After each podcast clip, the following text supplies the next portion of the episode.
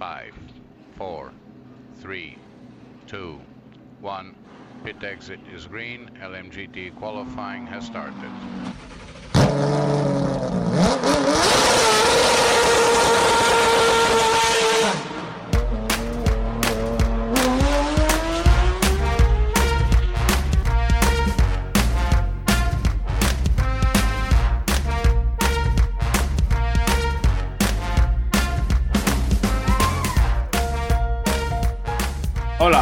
Bienvenidos al nuevo programa de los Ismaelitas.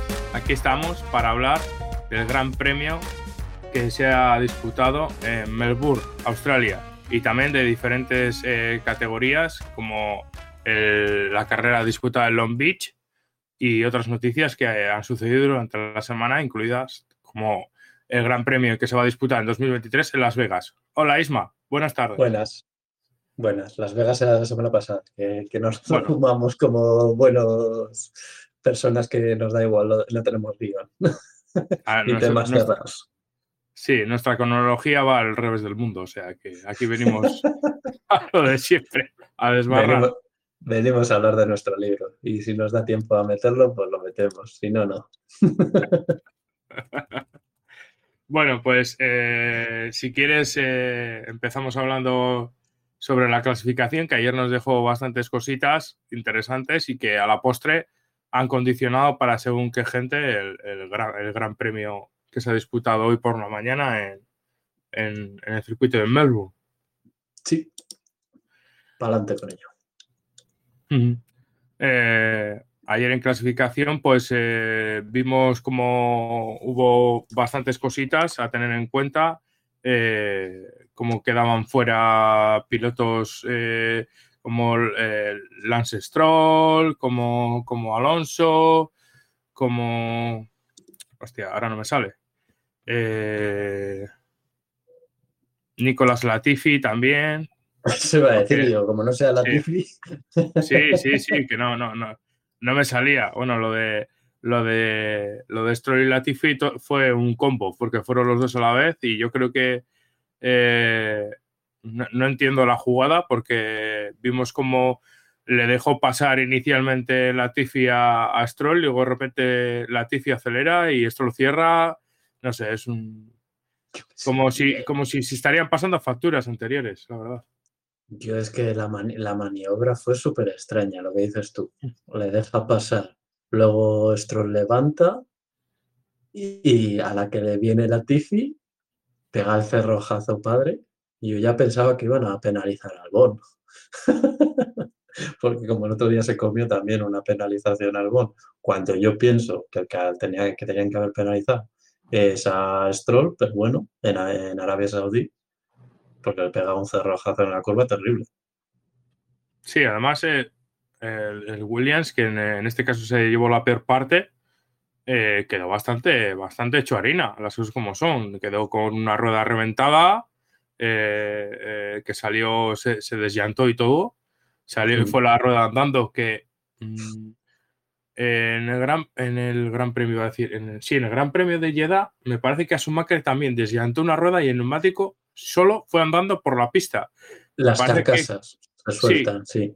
Sí, eh, lo que es la carcasa del neumático. Y me parece a mí que vamos a ver muchas de estas durante todo el año que sí, la llanta no salga volando porque tiene los famosos cables estos de sujeción, pero, pero que el neumático se va, o sea, literalmente se va por ahí por el circuito de rule y eso es peligroso, la verdad, porque lo mismo sale volando para arriba y te la lía parda.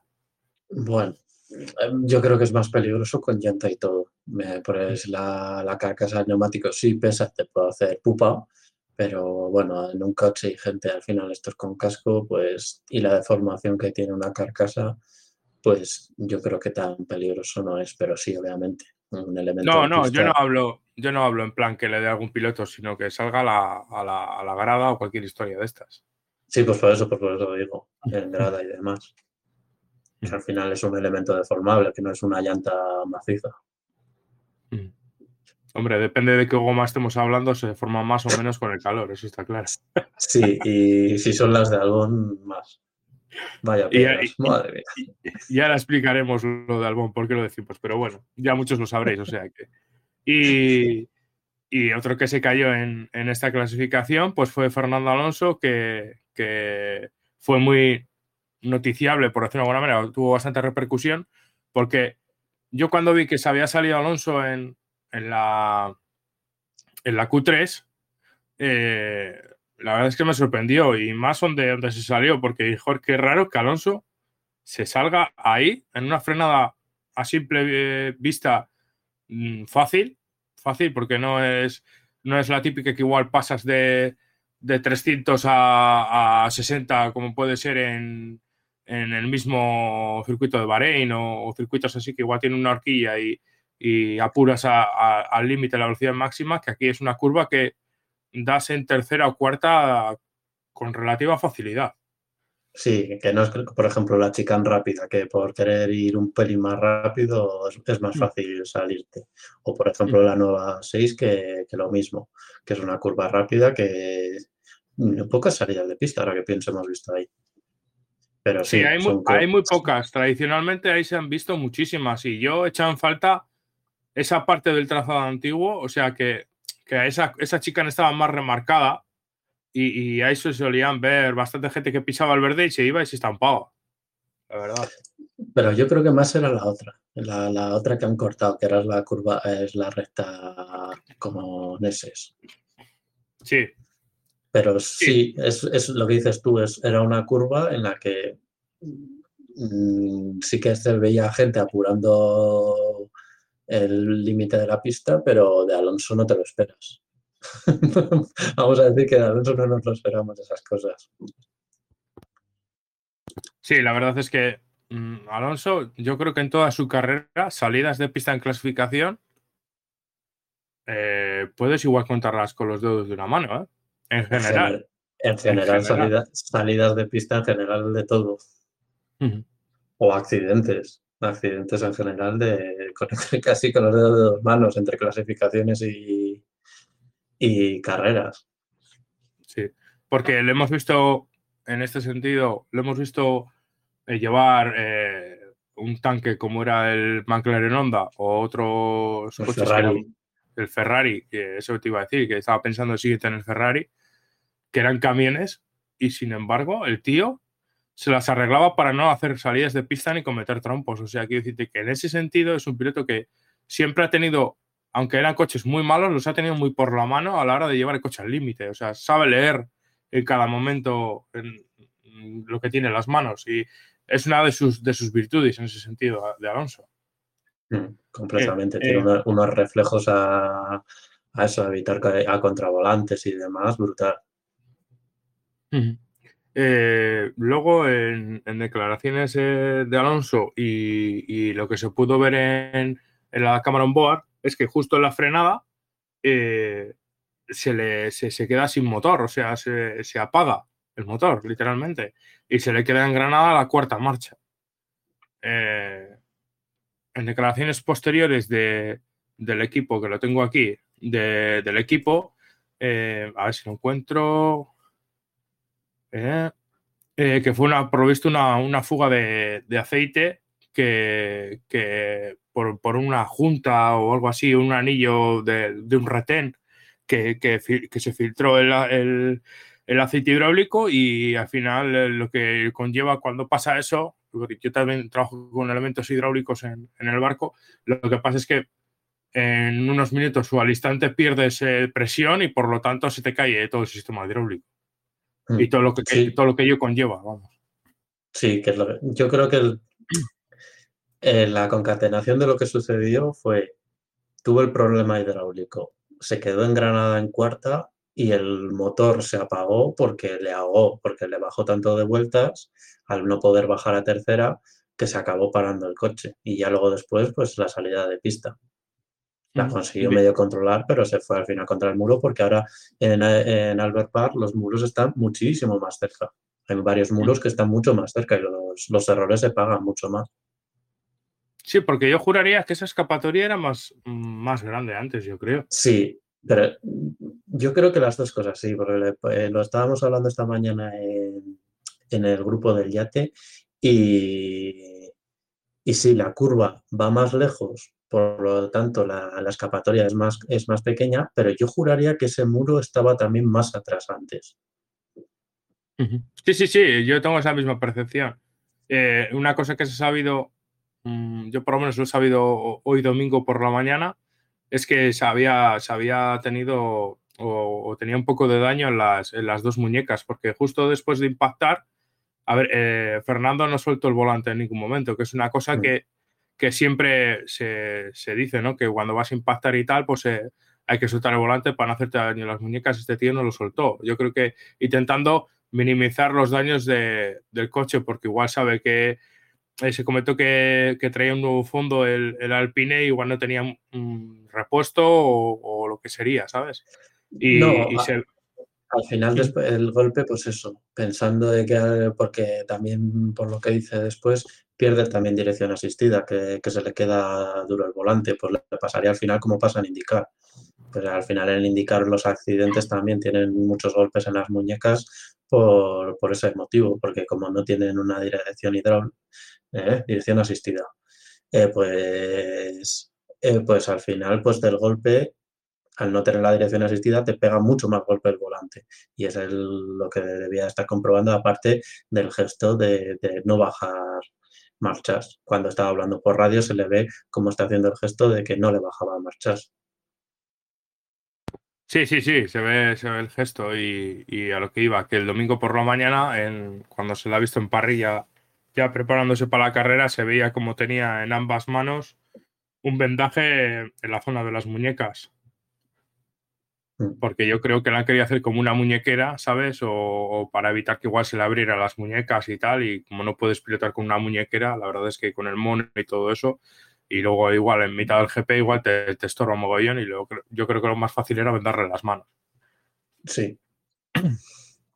Y, por terminar eh, por el tema de clasificación y tal, pues al, al estrellarse Alonso, o salirse de pista, mejor dicho, eh, provocó una bandera roja y justo Carlos Sainz estaba terminando su vuelta de, de, la Q3 y por escasos metros, pues no, su, vuelta no fue efectiva y, y, valedora. Y claro, mm. eh, se, quedó, se quedó a las puertas de, de haber conseguido un tiempo bastante mejor de que a la posteriori consiguió eh, saliendo más tarde eh, debido a la bandera roja, eh, no teniendo una vuelta de, calentamiento como ah, estaban haciendo los, los Ferrari que hacían un outlet más una vuelta de calentamiento. O sea, digamos que necesitaban dos vueltas reales para calentar los, los motores, iba a decir, los neumáticos para, para hacer su vuelta de, de Q3, al contrario que, por ejemplo, Red Bull o, o McLaren o Mercedes, que lo hacían en, en una primera vuelta lanzada. Sí, se está viendo eso, que el Ferrari le cuesta calentar neumáticos mucho más que el resto y necesita esa estrategia de, de, clasificación. Luego la velocidad hace el resto para que estén arriba y le saca todo el jugo mucho mejor a, a los neumáticos usados, el Ferrari. Y lo que dices tú, en ese sentido yo sí que fue mala suerte el primer intento, porque hubiera tenido un intento mucho más eh, para estar ahí y entre el top 4 al final, de donde tiene que estar, y, ahí ya empezó el fin de semana negro para él. Sí, la verdad es que eh, a Carlos Sainz ya se le, se le se le, digamos, se le puso mucho, mucho el GP cuesta arriba en ese sentido, ¿no? Porque eh, cuando fue a, que luego se ha sabido, ¿no? A posteriori, cuando fue a salir antes de hacer su vuelta de Q3, cuando ya sabes que se, se, pone el semáforo al final del pit lane y tal, cuando empezaron a salir todos los pilotos, eh, Carlos Sainz por lo visto iba a salir y el coche no lo arrancó. literalmente. Como, han llegado. Sí, sí, sí. Y, y, es curioso que que parece que no, pero todos los detalles les están pasando a, casualidad eh, de la vida, les está pasando en este sentido tanto a Carlos Sainz por la parte de Ferrari como a Fernando Alonso por la parte de Alpine. Bueno, eh, en, Alonso ya están viendo mano negra. Ya empieza a, surgir todo la mano no, No, por favor, eh, no, no, no veamos. ya, ya, ya, No, por favor, vamos no. a seguir con Ferrari porque Ferrari es Vamos, Ferrari. sí. Ferra- Sí. Ferrari Es drama. Es, es drama. Siempre. Fer- Ferrari está siendo Ferrari con, con Sainz ahora. A Leclerc ya le tocará. Es que la, eh, ¿cómo es? Eh, cuarto parte y mitad, ¿no? O algo así, ¿no? Ya le tocará. o- Sí. Cuarto, cuarto de mitad. Cuarto, cuarto y mitad, eso ya, ya me lío. Y, y, a ver, es que la verdad es que últimamente le está pasando todo a Sainz. Igual que en su momento en McLaren hubo cierto momento que le pasaba todo a Sainz. La verdad es que este chico eh, a veces tiene, concatena un, un- un- una serie de cosas de mala suerte que, que- que es la leche, la verdad. Y este ha sido súper gran premio. Pero bueno, vamos a seguir con la clasificación porque no me quiero, quiero, quiero hablar un poco de, de, todo el tema de, de la Q3 y luego ya, si quieres, pasamos a desgranar todo el Gran Premio. Sí, sí, no, de la, la Q3 es decirlo eso, de Sainz, eso, que tuvo la mala suerte de que. Pero así es lo que decimos a veces también con las escapatorias. Aunque te vayas un milímetro fuera, esto es, esto es lo mismo. Eh, pues es mala suerte, no has pasado por meta, te ha salido la roja. En NASCAR pasa igual, en NASCAR puedes estar a un milímetro de, de la meta que si te sale una amarilla antes de la última vuelta te toca overtime y te, y te, te la arriesgas a perder la carrera. Así son, así es, así son los reglamentos y así eso es mala suerte. Y luego después, pues el tema de lo que decimos del tema Ferrari, luego, lo que yo llevo diciendo en otros podcasts, que le puede empezar a suceder. Sí es bueno ser autocrítico y demás, y el ponerse presión y querer tener unos objetivos, pero luego después, si no sabes gestionarlo bien, pues te puede pasar lo del segundo intento. Ir en tiempo para, para, volver a estar allí en, en los puestos primeros y, y liarla en, en, la chicane rápida. Sí, a ver, eh, a Carlos Sainz se le ha visto que, que, el Ferrari, por lo que hemos comentado, necesita un, un extra lap para calentar eh, sus neumáticos y, y, hemos visto que, que cuando eh, Carlos Sainz salió e intentó hacer su vuelta después de los problemas que salió más tarde debido a que no le arrancaba el coche, se le vio sobrepilotar. Que a la postre, sí. cuando hablaremos del, del, cuando hablemos mm, de la carrera, pues eh, le ha costado la, la, carrera, indudablemente, ¿no? Y, sí, y Binotto lo, lo, ha admitido, de que con el cambio de, de volante y demás, que, que, no se sentía cómodo. No se sintió cómodo y ha venido todo lo que ha venido después una clasificación que, que, la verdad es que personalmente me sorprendió el, el, buen rendimiento que tuvieron tanto, tanto McLaren, que recordemos que Lando Norris acabó cuarto en clasificación. Un saludo y, a Lobato. Sí, y Daniel Ricciardo que acabó séptimo. y la verdad es que eh, ha sido un salto cualitativo, por lo menos en este circuito. Quiero verlos en, en, en, otros circuitos, ¿no? Y los Mercedes que parece ser que sí tienen velocidad a la hora de, de estar en las Qs, la verdad, porque tanto Lewis Hamilton como George Russell acabaron quinto y sexto respectivamente. Y, y tampoco a...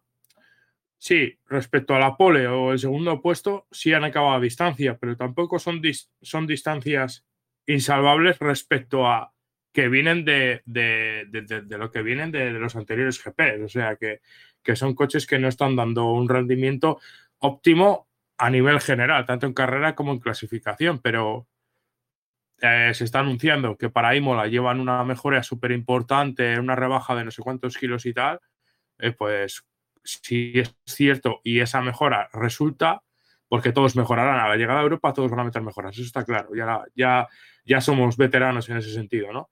Pero eh, si, estos, si este coche y el equipo en general mejora, eh, van a estar ahí dos coches más por luchar por la cabeza, las cosas como son. Sí, y en ese sentido le, a Leclerc le beneficia ahora con la distancia. Bueno, depende luego después también del dominio que tenga cada uno, pero le beneficia que se junten más pilotos a, a la fiesta. Tanto para bien como para mal, para por ejemplo, para un Verstappen dominador que para Europa empieza a dominar, también le vendría bien que se uniera a un Mercedes para estar en la lucha o, un, o a un Sainz, por ejemplo, para a ver, es que. Los segundos, los segundos, iba a decir, los Mercedes están a, un segundo de, lo que es el tiempo de la pole que ha, estado, que ha hecho Charles Leclerc este fin de semana, que incluso hasta Max Verstappen le ha sacado, le ha sacado prácticamente dos décimas y media, más o menos dos décimas. Y a Pérez le ha sacado unas tres décimas. Se ve que el, Ferrari. En clasificación está más, más, igualado, en clasificación está más a la par. Luego en carrera se ha visto mucha diferencia. Se ve que el Ferrari es un coche más estable en cuanto a ritmo de carrera, por lo menos en este Gran Premio.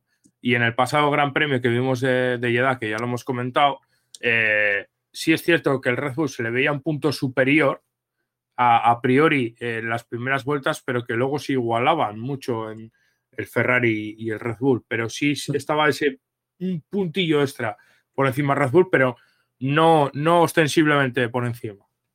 Sí, en el que más igualado hemos visto a los dos ha sido en Jeddah, a los dos equipos. Pero en, tanto en Bahrein como aquí, yo creo que está, han estado por encima a Ferrari. Bueno, pues pasamos a hablar, si quieres, ya del, Gran Premio eh, que se ha disputado esta mañana, por la mañana, que no haya madrugado, que, que se levante otra vez.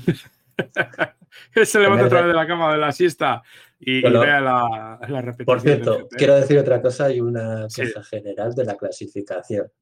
Sí, dime. Los pilotos me siguen demostrando que son unos llorones. Por, el sol. Por el sol. Ah, sí. Un saludo, un saludo a los pilotos de Le Mans. y a los de resistencia, que también vaya tela. Que sí, que sí, que el sol está abajo, pero pues levanta, vete más lento. bueno, habría que poner más soles, ¿no? Para que más, más, más clasificaciones a ultimísima hora. Sí, la verdad es que en este sentido la Fórmula 1 siempre está jugando ahí con, con el. más que con el, con el tipo, con el tipo no se puede jugar, sino con la. con, los tempos de, de, de, la luz diurna.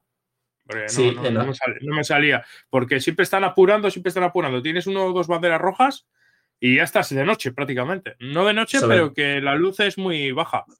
Sobre todo en nuestros grandes, sobre todo en Australia. Llevamos desde, yo creo que desde el 12 o por ahí, o desde el 10, que se empezó a hacer los, este horario de, y en Sepan también, estos horarios de intentar que fuera, fuera son no más a medianoche, sino más cerca de las 8 y tienes un doble riesgo, la que dices tú, de que se te haga de noche o se esté el sol muy bajo, que para estéticamente es precioso, y una complicación para los pilotos. Y, por ejemplo, en un SEPAN el riesgo que tienes es el, las lluvias, el que al final siempre acaban llegando las lluvias los últimos años.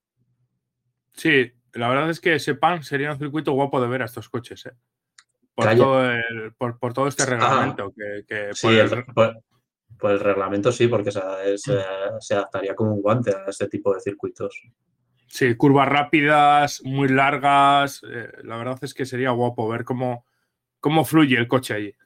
Mm, completamente, excepto en la horquilla, en las dos horquillas que hay, que sería mucho más torpón, pero bueno, no creo que haya mucha diferencia en, vista, pero en el resto del circuito yo creo que sería muy bonito. Y en, por ejemplo, en la pura de frenada, tanto de la entrada a la contrarrecta como la de la 1, yo creo que el coche sería muy complicado de parar con, con menos carga. Hombre, y, después de esas dos pedazos rectas con el porpoising que tenemos, pues alguno igual acaba con el cuello roto, ¿sabes? O el, el, Sepan con lo bacheado que estaba en los últimos años. Por eso, sobre todo, el, eh, sobre todo la contrarrecta que tenía el bache ese típico justo en el punto de frenada, que se quedaba las panzas de, los coches marcadas. Y, ahí el piloto yo creo que, hostia, lo pasaría mal, ¿eh? Sí, sí, es verdad. No me, no me acordado de eso. Estoy deseando de que lleguen a, a circuitos como Barcelona y tal para poder, a ver si hay una comparativa de dónde frenan los coches este año con los del año pasado. Para ver una, eh, para ver una comparativa exacta, porque en Bahrein fue raro, la verdad, y, en Jeddah pues eh, no tenemos tampoco unas referencias súper, digamos, que, que, sean muy contrastables respecto a igual 10, 15 años respecto a otros, eh, otros reglamentos y otros Fórmula 1 en ese sentido. Les cuesta frenar un poco más y aparte que tienen que pararle más el coche, porque al Mm. costarle sobre todo en curvas lentas, al entrar peor, les cuesta más. el- lo que pasa que aquí en Melbourne, con todos los cambios que ha tenido, pues es ya difícil de valorar, porque el, el circuito se ha hecho muchísimo más fluido. La verdad es que va a ser interesante cuando lleguen a circuitos de, digámoslo así, más, más tradicionales. Un Mónaco. Va a ser Sí. eso, va- vaya trastos, madre mía. Sí, es que son barcos, es que las, las cosas como son. Yo ya te lo dije en, en- en los test, en el segundo programa que hicimos de los test, te dije, joder, les cuesta mucho girar. En Bahrein se notaba mogollón, en la zona mirada de la horquilla famosa que frenas en apoyo, les cuesta mucho girar. Y en Mónaco, lo que dices tú, va a ser igual hasta, hasta, hasta perjudicial de ver para la vista cómo giran estos coches. Van a tener que ponerle el freno de mano para ir de, de lado por las, por las horquillas. Ha- haciendo, haciendo drift. Completamente. Y nos dice aquí nuestro amigo Héctor, aquí que está en el chat de, de Twitch, y le mandamos un saludo porque eh, es un hombre muy querido en este programa. Eh, no sabe lo que va a hacer la semana que viene. Los que le conocen ya, ya saben lo que le, le pasa el fin de semana que viene. Pero bueno, él sabrá, ya es mayorcito. Que dice que tiene ganas de ver a McLaren y a Aston Martin en Mónaco. Yo creo que igual no acaba ninguno de los dos. Pero bueno. Yo diría más al Williams y al, y al Aston Martin. El McLaren parece que poco a poco va saliendo de la cueva. Yo ya te digo, tengo ganas de ver a, a Alonso y Alpine en Mónaco porque puede ser que nos llevemos una sorpresa. ¿eh? Sí, yo creo que también.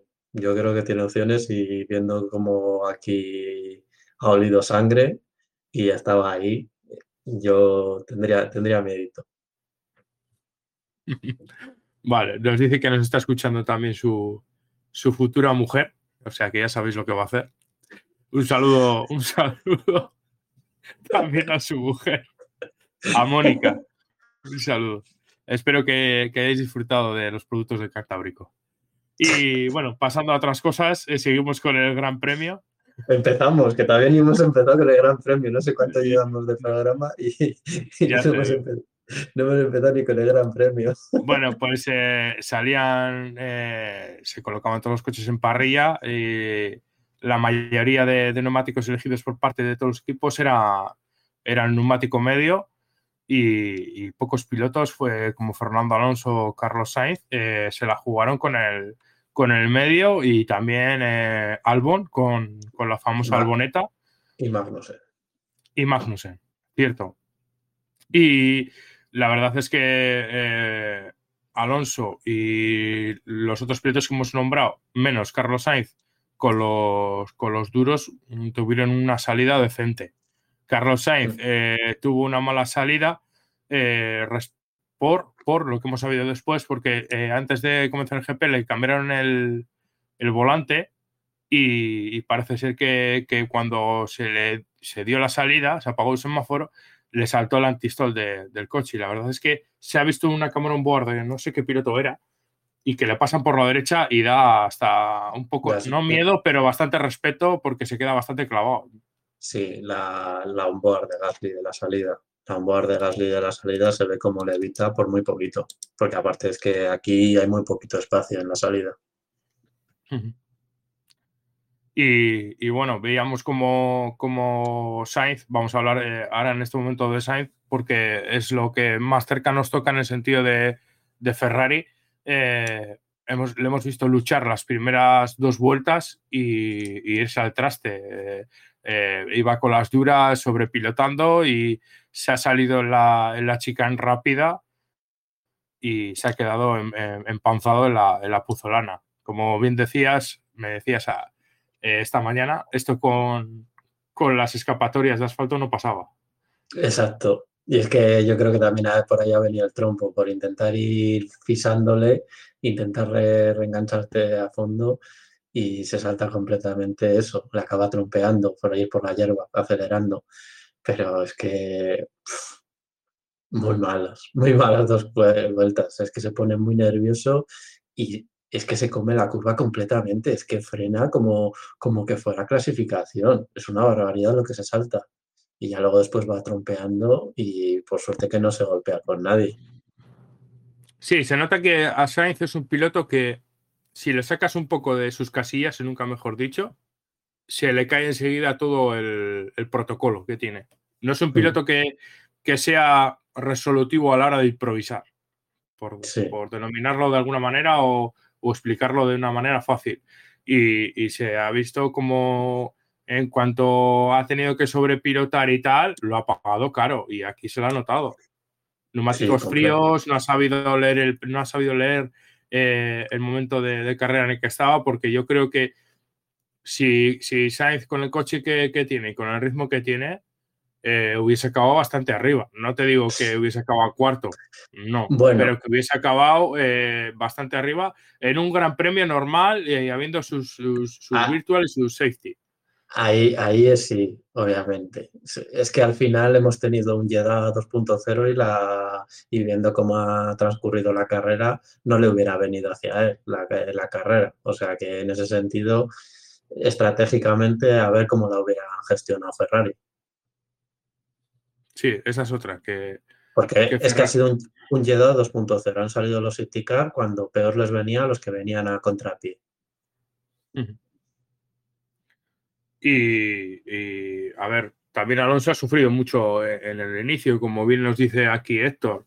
Eh, pero han alargado, la, han alargado su estrategia. O sea, es que no les quedaba otra. Sí, sí, sí, sí. No, quedaba otra que alargar. Tienes neumáticos, tienes neumáticos duros y, a la postre luego se ha sabido que, que han rendido esos neumáticos, ¿no? Como lo típico que cuando llueve y te quedas con los intermedios y que es mejor quedarte con los intermedios usados que, que poner unos intermedios nuevos, ¿no? A, posteriori, obviamente, ahora analizando la carrera, sabríamos hacer la estrategia perfecta, pero luego después hay, que atinarla en el momento, porque no sabes qué va a salir. Ellos lo que esperaban, pues lo que dices tú, como tenían ritmo para hacer de distancia, tenían que hacer la distancia antes de la parada, porque si hubieran parado, es que aparte tenían que poner medias y no llegaban, viendo la basura de, neumáticos medios que había, que es que no duraban ni 10 vueltas, es que sí o sí tenían que, aguantar. Sí, sí, sí. A ver, que Alonso ha demostrado buen ritmo durante todo el fin de semana. Y mm. con los neumáticos duros, eh, ahí tú, hasta luchando con, con bastantes coches y eh, inicialmente tuvo una lucha, ha tenido una lucha bastante fuerte con, con Pierre Gasly que luego también a, la, parte final de carrera, en el trenecito que se plantó con, con, este, con Stroll, eh, incluso hasta lo dijo por radio de que quién cojones estaba por, por detrás de Stroll que no le pasaba, ¿sabes? Sí, eh, es que ha quemado, en ese, en ese momento de la carrera ha quemado completamente los neumáticos. y ya no, había, no ha habido forma de recuperarlos y le ha tocado entrar. Sí, eh, luego también eh, hemos visto cómo eh, era el primer gran premio de Vettel, que no le hemos nombrado nada en clasificación. Y era el primer gran premio de, de Vettel y, le hemos visto que, ha tenido un accidente y, le hemos visto fuera de ritmo todo el fin de semana. No, es que los Aston Martin en general debe ser un... Eso, yo no se lo aconsejo a nadie conducirlo, ese Aston Martin.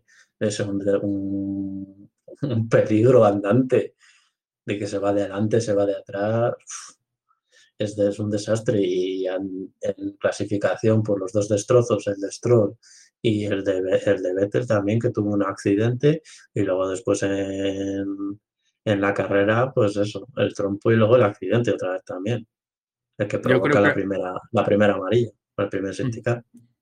Yo creo que, aquí lo que tienen que, sacar jugo es a, a, los dos GPs que se ha marcado Hulkenberg y meterle en el simulador y que sepa leer el coche, por lo menos en este primer tramo de temporada, y, sepan jugar con diferentes setups a ver si, si el coche mejora.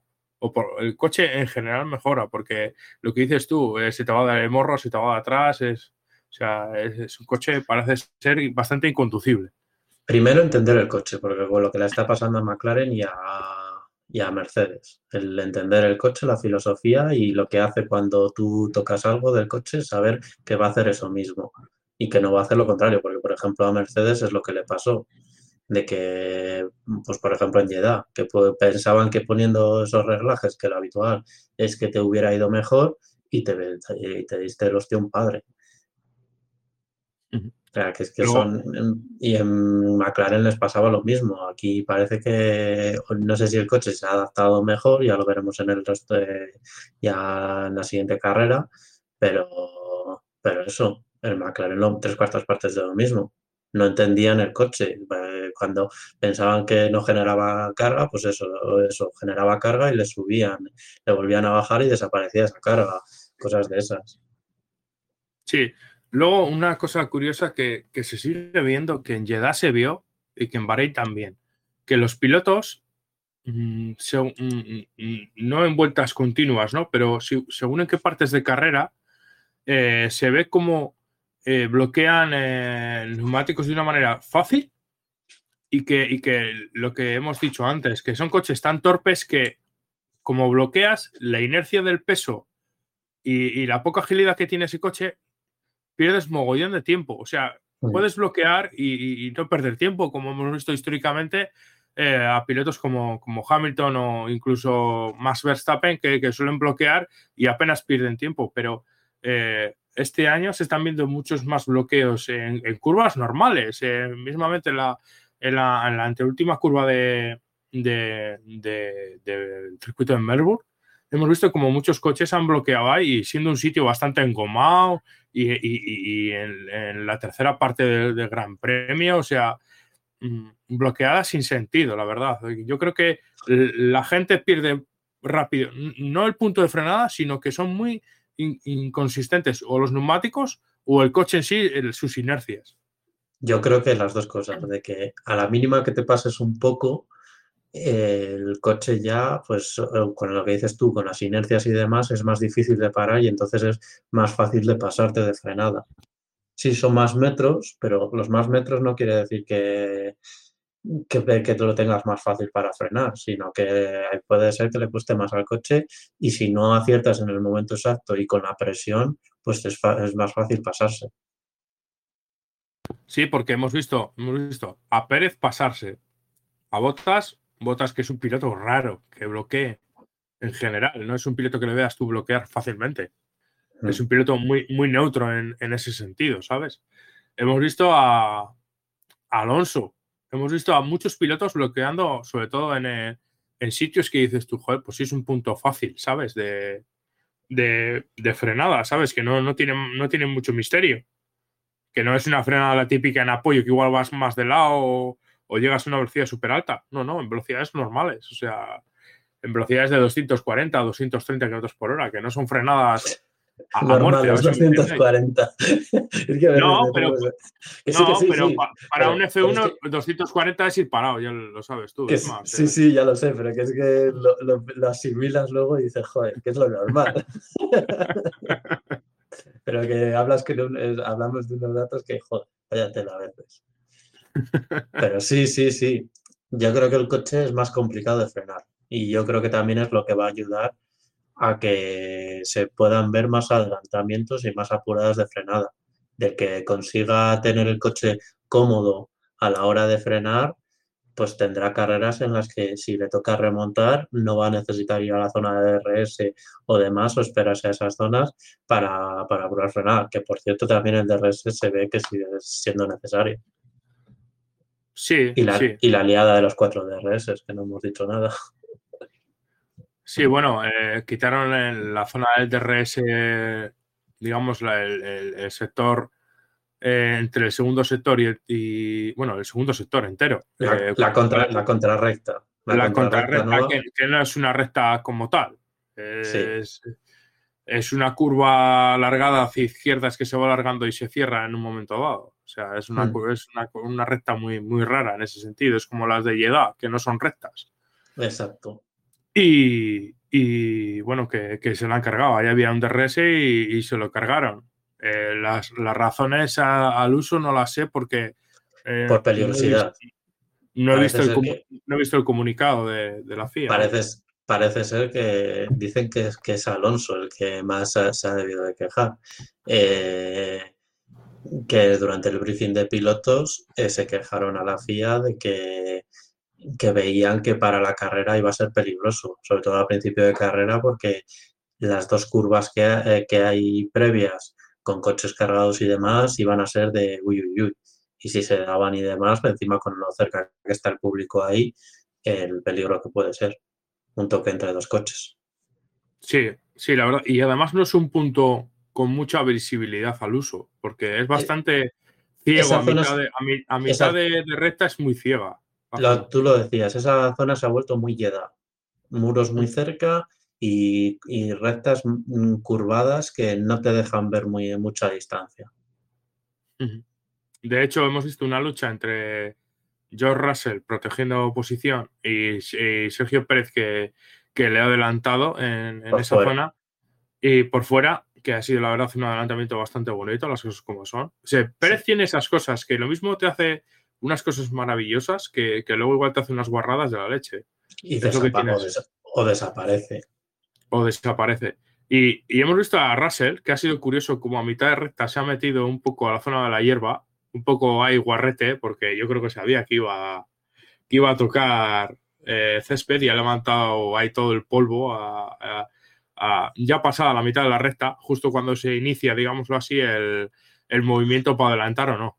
No, ahí no ha pisado hierba. Ahí lo que pasa es que ha apurado mucho el interior y estaba muy sucio el interior. Yo creo que ahí hierba, hierba no llega a tocar en ningún momento. No, hierba como tal no, pero si era polvo, polvo. Pero que, es por apurar mucho el interior porque estaba muy sucio. Al final no deja de ser un urbano al uso. Que todo lo que te salgas del este al final está bastante sucio. Y bueno, es una zona que, que para adelantar adelanta si quiere el del interior, las cosas como son, porque si el del interior hace la norma del lápice, aquí estaríamos hablando de no de una tragedia, pero sí de unos ostiones buenos, las cosas como son. Un ostión de campeonato, sí, sí, obviamente. Aquí el del interior se ve, sí, sí, no, veríamos hostias muy, muy terribles, eso es cierto. Que por cierto hemos, vuelto a ver, hemos vuelto a ver la norma del lápice que, que no sé si es cierto que la iban a quitar. No es una filtro. Sí. Stroll se la hace a, no sé a quién era, a Mick Schumacher, ya no me acuerdo. No me acuerdo. Eh, sí es cierto que la, la chicane esta es una chicane rápida y no tiene nada que ver, pero sí es cierto que el que va por la zona interior es como si harías la 130R de, Suzuka, que si el del interior no quiere levantar, sería parda. Eso, es como... Lo mismo. Eso eso es así. O sea, te vas para afuera y, el accidente puede ser muy grave. Y aún así que le deja sitio, pero es que esa, es de, aunque, levanta, aunque no levantaras, te dabas sí o sí, porque te vas un poco largo y ya la preparas. Sí. Eh, otro punto importante de carrera ha sido el, no, no, tan importante en el transcurso de la carrera, pero sí, sí, sí importante en, el, en el sentido del campeonato, que ha sido el abandono, un nuevo abandono de, Max Verstappen debido a la falta de fiabilidad por parte de Red Bull. Para el transcurso de la carrera afectado, pues otra vez a los que venían con la estrategia cambiada, los que tenían que ya entrar a parar, que, les ha matado, porque ya no podía, quedaban todavía, estaba en ese punto en el que quedaban muchas vueltas para, para que el medio aguantara, porque estaba viendo que solo aguantaba casi 10 vueltas queda todavía muchísimas vueltas, no sé si veintitantas. Y, y el problema es eso, que, que estaba ahí en ese punto y esa gente sí que la veía eso, y a Verstappen por el tema del campeonato, porque a Leclerc ahora se le pone todo muchísimo más de cara. Sí, la verdad es que ahora mismo un cero te condiciona mucho el, campeonato, las cosas como son. El segundo del campeonato es Russell. No dices que no se espera, pero que sabes que, ahora en estos momentos no están por, para luchar por el campeonato. Que, que, esa distancia se va a ampliar. O sea, que el rival directo en estos momentos es Verstappen. Sí, sí, sí. sí. A ver, eh, estamos, eh, estarás conmigo que Mercedes a poco que mejore va a estar ahí. Es que lo hemos comentado. sí, sí, sí, estamos hablando de, de, la Q3 y el tema clasificación. Eh, para Imola se comenta que, van a incorporar muchas mejoras todos los equipos, pero se está hablando de que en concreto Mercedes traen unas mejoras de, que aligeran el peso del coche y otras mejoras en, distintas partes. Sí, el alerón trasero, Pero que al final es, lo mismo que decíamos de las mejoras. Aquí no han traído mejoras y seguían ahí. Siguen ahí en, una tierra, en tierra de nadie, en estar entre, entre los Red Bull y los Ferrari y por detrás el grupo medio. Está una pizquina por encima del grupo medio. El problema es que no entienden del todo el coche y cuando modifican algo, pues pues te puede salir muy bien como les ha salido aquí o te puede hacer la liada de, de, que no, clase, no pasas ni de Q1. Luego otra cosa que hay que decir, que más que el coche también, independientemente, uno de estos, una de las partes importantes que toda, eh, en toda esta era híbrida que, empezó en el 2014 y que a la postre les ha dado campeonatos ha sido la unidad de potencia, el motor. Eh, en este Gran Premio han acabado tercero Russell, cuarto Hamilton, quinto Lando Norris y sexto Daniel Ricciardo. Estos cuatro pilotos unos porque son el, coche oficial de Mercedes, que lleva motor Mercedes, y los otros que son McLaren, que equipan motor Mercedes también. Quiero decir, a lo que voy, que Mercedes eh, su motor le está eh, cogiendo por la mano o le está sabiendo entender. Eh, también hemos visto a Stroll con el, con el Aston Martin, que sí, que acabo de decir segundo, que ya sabemos lo que es Stroll, pero que parece ser que poco a poco Mercedes, por lo menos con su unidad de potencia, va respirando algo. Sí, parece que. Y el eso y Albón, noveno. Sí, eh, Albón noveno. No, décimo, acabó décimo. Uy, noveno, décimo, sí. Perdona. y eso, eh, pero sí, yo creo que aquí ha habido una mejora de algún tipo en, en los Mercedes. No sé qué exactamente el qué, si por el tema de combustión y demás, que han conseguido extraerle más parte eléctrica o lo que sea, o, más, o que funcione mejor el coche en general, pero todos los Mercedes han ido para arriba y están un poco más equilibrados. Incluso ahí ves a, los mismos Haas que se han vuelto para atrás, ya están, están otra vez ahí en, en tierra de los del Q1 y, y, por ejemplo también los los Alfa Romeo, que también casi se han salido de, la zona de puntos, están ahí al, ras de salirse de la zona de puntos. Sí, de hecho, entre los 10 primeros solo ha habido dos motores Ferrari, mm. que ha sido el de Charles Leclerc, el primero, y el de Valtteri Bottas, el segundo, que acaba en octava posición. Que es una, diferencia notable respecto al último GP y al primer GP. O sea, yo creo que este ha sido también un gran premio atípico. Siempre Australia es un, gran premio donde muchas veces eh, aquí hemos visto hacer podios a, McLaren y luego en el siguiente gran premio desaparecer del mapa. O sea, Sí, obviamente no es un circuito al uso, entre que es urbano, es raro, está bacheado no tanto, porque con el reasfaltado no, no tenía tantos baches y demás, al final no es un circuito en el que puedas sacar conclusiones. No es un Barcelona que dices, wow, eh, el chasis es que es cojonudo o tiene una aerodinámica cojonuda y por eso ha funcionado aquí, o tiene un motorazo y por eso ha funcionado aquí. Aquí es que es raro. y luego encima el, eh, todo el circuito en general. antiguamente porque era la primera carrera del campeonato y era más, más aleatorio porque no se conocían los coches. Joder, me estaba acordando aquí ahora de la carrera, la, primera de la era híbrida, la, del miedo de que no arrancaban los coches, que tenían que arrancarlos una hora antes o algo así, porque, porque tenían miedo a que no arrancaran. Sí, bueno, 2014 da para un libro. ¿eh? da para un libro porque yo me acuerdo en el, en el, primer, sí, en el primer test, no, en el primer test de, que hicieron en Jerez, eh, me acuerdo que, Red Bull eh, llevó piezas eh, in extremis estando allí, eh, porque no, el coche no, literalmente no rendía. O sea, no rendía. Mm. Tuvieron que hacer boquetes en el agujeros en el pontón, en la parte baja, y son unas cosas más raras que la leche. O sea, 2014 da para un libro. Sí. Pero ¿qué es eso? Australia no lo puede sacar conclusiones, pero se sigue viendo de que hay como tres escalafones. Como diría que está más o menos aclarado los escalafones. Hay un grupo ahí de, la lucha por victorias y podio, que sería Red Bull Ferrari, y luego después Mercedes está ahí a la pesca de si sucede algo como en esta carrera de abandonos, accidentes y demás, puede pescar podios en estos momentos. Ya veremos cuando lleguemos a Imola. Y ya luego después está ahí el grupo medio que está, pues como siempre ha estado, de un día estaban los, los Alfa Romeo, otro día están los Alpine, ahora han vuelto otra vez los McLaren. No hay un líder claro en estos momentos del grupo medio.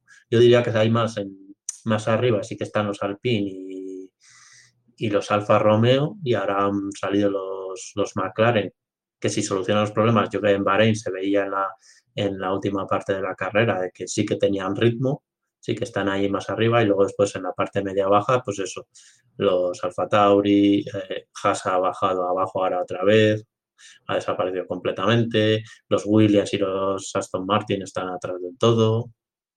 Bueno, hablamos de, de Albon y de Williams, si te parece. Eh, Albon que se ha marcado... Ha parado. Un steel de 57 vueltas con las ruedas duras. Ha parado. Esa es la noticia ha parado. Yo creo que los han guardado, estos neumáticos, y para Imola, con un, con un, con un pulido bueno, yo creo que para Imola vale. Para hacerlos libres uno vale. Yo creo que se los, se los, se los han montado al avión. Sí. Los van a utilizar para aterrizar el avión. Van a ir hasta Imola, se los van a montar a los camiones, van a ir hasta Imola, se los van a montar en los libres y todavía van a funcionar. Madre mía. y lo que dice aquí Héctor, que Pérez, Pérez con, con los neumáticos continuaría también. con Sí, esos sí, neumáticos. Si se abren una, una de las pórticos laterales y le dejan por la ciudad, está, está todavía a estas horas dando vueltas por, por Melbourne con esos neumáticos. Y bueno, eh, la verdad es que en este sentido Albon y Williams lo ha hecho, lo ha hecho de puta madre. Vamos a Sí. decirlo claro. Eh, Lo se que- lo han que- jugado y, y- y lo que decíamos de Alonso y Magnussen, que tenían que haber tirado. A ver, esto es de, muy de capitana a posteriori, lo sabemos. completamente, completamente. Ahora, ahora que voy a empezar eh, a posteriori, pues eso. La, la correcta era la de Williams, era haber aguantado ahí porque los neumáticos te hubieran dado para aguantar. Es que, es que claro, visto ahora el partido, ya sabes, se ve la jugada, ¿no? Y- y tal, Exacto, pero- sí, sí. Pero teniendo dos coches a la, a la postre superiores al del al Williams, yo creo que una estrategia de estas un poco kamikaze, cuando ya lo tienes todo perdido, no hubiese venido mal. Bueno, y, y en clasificación también fueron kamikazes que dejaron el coche tirado en, en el circuito porque se quedaron sin, porque iban sin gasolina en los, en los depósitos. Ah, no lo sabía. Sí, las- a, a Albon le descalificaron de la clasificación porque le fueron a, le mandaron parar el equipo cuando volvía a Sí. boxes en la Sí. Q1, que no se clasificó. Le mandaron parar y pensaban que era, parecía como problema mecánico y luego le descalificaron porque no le consiguieron sacar el litro de, de gasolina para analizar. Bueno, es, son los, mira, al final y al cabo son los primeros grandes premios. Yo creo que en Imola vamos a ver cosas mucho más referenciales y cuando volvamos de, de Miami, ya en, en, en Montbeló, pues ya, ya veremos quién, qui- quién es el coche más o menos dominador.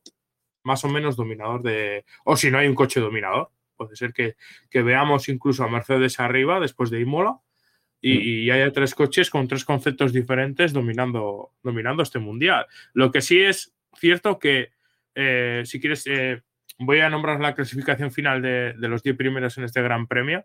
El primero ha sido Charles Leclerc, segundo Sergio Pérez, tercero Russell, cuarto Hamilton, quinto Norris, sexto Richardo, séptimo Esteban Ocon, octavo Valtteri Bottas, noveno Pierre Gasly y décimo Albon. Sí es cierto que hasta el Espera. cuarto, Espera, espera un momento, has dicho Sí. Ocon.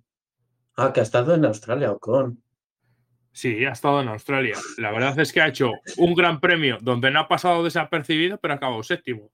Igual Sí, que sí. Valtteri Bottas, que eh, por momentos eh, se le veía rondando la posición decimosegunda, decimotercero, decimocuarta, y poco a poco, poco a poco, poco a poco, ha acabado top. Sí, sí. No, no, pero que Ocon, si, Alonso le sale el, el gran premio perfecto, el meneo que le mete es terrible.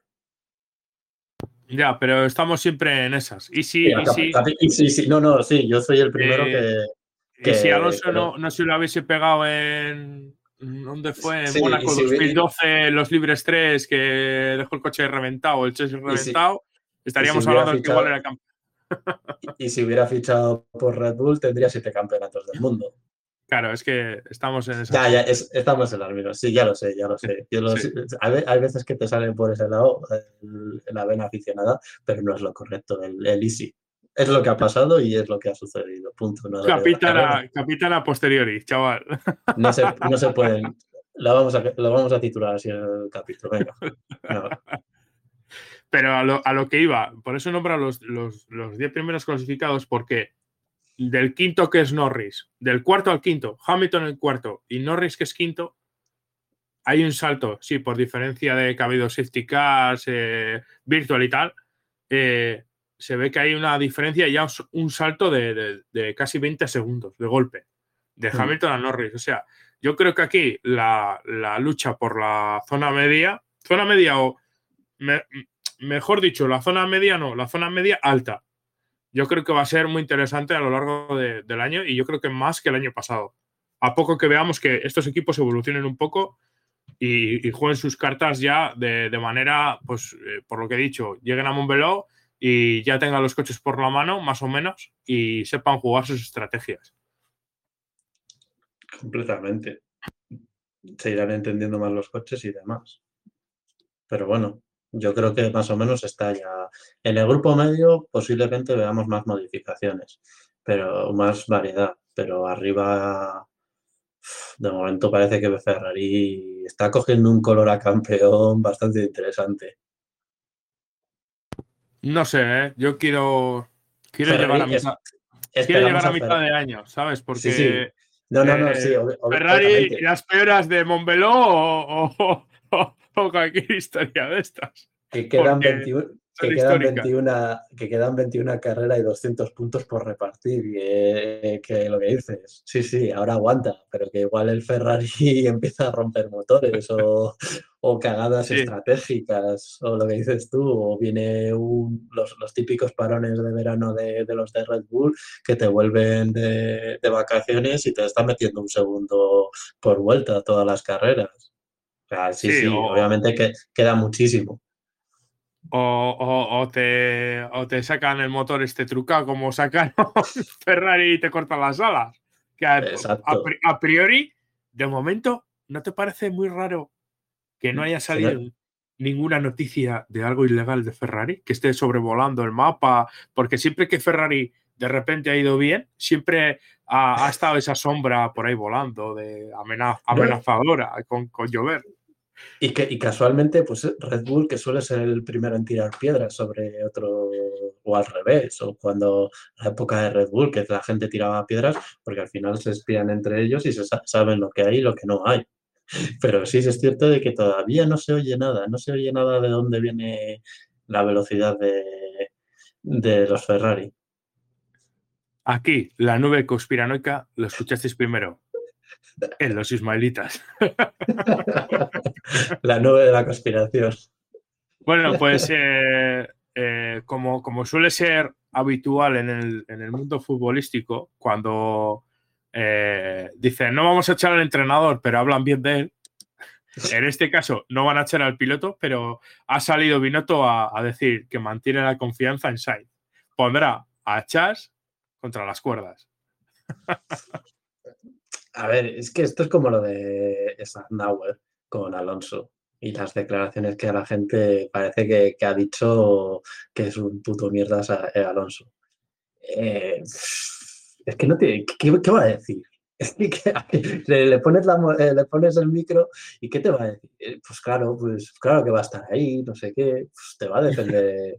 No, te va, no, te va, no es un briatore que te va a decir, pues es un puto mierda, pues venga, a ver si le echamos mañana. No, es que ya no hay gente así en, la Fórmula 1. Es que no se va a esperar otra Mira, el, otro día, eh, Isma, en el puse, ¿cuándo ha sido? ¿El viernes? Uh, no sé qué hora sería. Y, puse eh, que, o sea, perdón, puse Dazón y, y, estaban dando un gran premio de estos históricos y era Portillo y Jacobo Vega, me parece que era y estaban retransmitiendo la carrera de, Australia 2000. 2007, 2007 cuando, cuando Alonso estaba en McLaren y, salía eh, Kovalainen que, que todo se decía que era un pilotazo de la leche y el chaval seguramente lo era. Lo que pasa es que yo creo que se vio con una presión súper alta en, las primeras carreras que eso lo condicionó yo creo que todo el campeonato. Bueno, y, y hizo una carrera de mierda en Australia y, salió, salió Briatore a decir que había hecho una basura de carrera. O sea, sí, tal cual, lo que acabas de decir, que Briatore y esa gente le importaba tres cojones decirlo. Exacto. Y es que eso el otro día con lo de las declaraciones. A ver, yo entiendo en, Ferrari le van a defender a Sainz, pero internamente, obviamente, las cosas a Sainz le han puesto muy cuesta arriba. Que ya no necesita que, que estar por delante de, Leclerc. Ah, eh, necesita un fallo ahora de Leclerc para estar en la lucha. Y como en, en Imola siga estando por detrás, yo creo que en Ferrari ya van a empezar a, a ponerle, poner la cruz de que cuando en carrera haya dobletes y Sainz esté por delante, eh, Leclerc pasa. Posiblemente alguna carrera le dejen ganar, pero cuando haya opciones y no pierda muchos puntos, eh, mm, a partir de Imola, como esté por detrás, yo creo que ya va a empezar a, van a empezar a primer piloto y segundo piloto. Yo creo que mm, hasta unos GPs, lo que dices tú, hasta unos GPs no, no habrá una decisión clara, porque yo creo que Binotto no es ese tipo de italiano barra, barra lo que tú quieras eh, tan tajante. No lo veo porque saben que Sainz, eh, cuando más contra las cuerdas ha estado, y lo hemos visto, y nosotros lo hemos criticado, y tú lo sabes, Isma, que es un piloto que le hemos dado igual más caña de lo que se merece muchas veces comparado con otros pilotos. yo, yo, hoy no le quería dar mucha caña por, porque hoy los que habitualmente le defienden tendrían que darle caña y decir que ha sido una cagada lo que ha hecho, ha sido una basura de las dos primeras vueltas. Sí, sí, sí, sí. Por eso, y es lo que hemos dicho aquí, que ha sido, ha sido una cagada de sobrepilotaje. Mm. Y ahora tiene que ser el resto, yo más no le voy a decir. Mm. Y he dicho eso, que ha sido mala suerte clasificación, punto. Pero obviamente ya, ya, necesita eh, ahora mismo, después de este cero, que, también le pasa a Verstappen, que después de los dos ceros que lleva. Está, no dependen de ellos mismos. Obviamente te puede salir un, lo que decíamos, una evolución y conseguir un Red Bull dominador y ganar ocho carreras y entonces ya le empiezas a recortar y poner las cosas difíciles. Pero viendo cómo está, yo lo veo muy complicado. Yo creo que Sainz eh, es un piloto que en su trayectoria lo ha demostrado que cuando eh, se, le ha puesto contra las cuerdas. No te digo que haya dado ese 200%, porque no es así, porque en las World Series le vimos que casi pierde hasta el campeonato de las World Series cuando estuvo contra las cuerdas. Pero, pero sí es cierto que, es un piloto que a la larga, con carreras de margen por delante, eh, te sabe sacar, eh, te sabe sacar el, coche del fuego, o sea, te, le salva en ese sentido.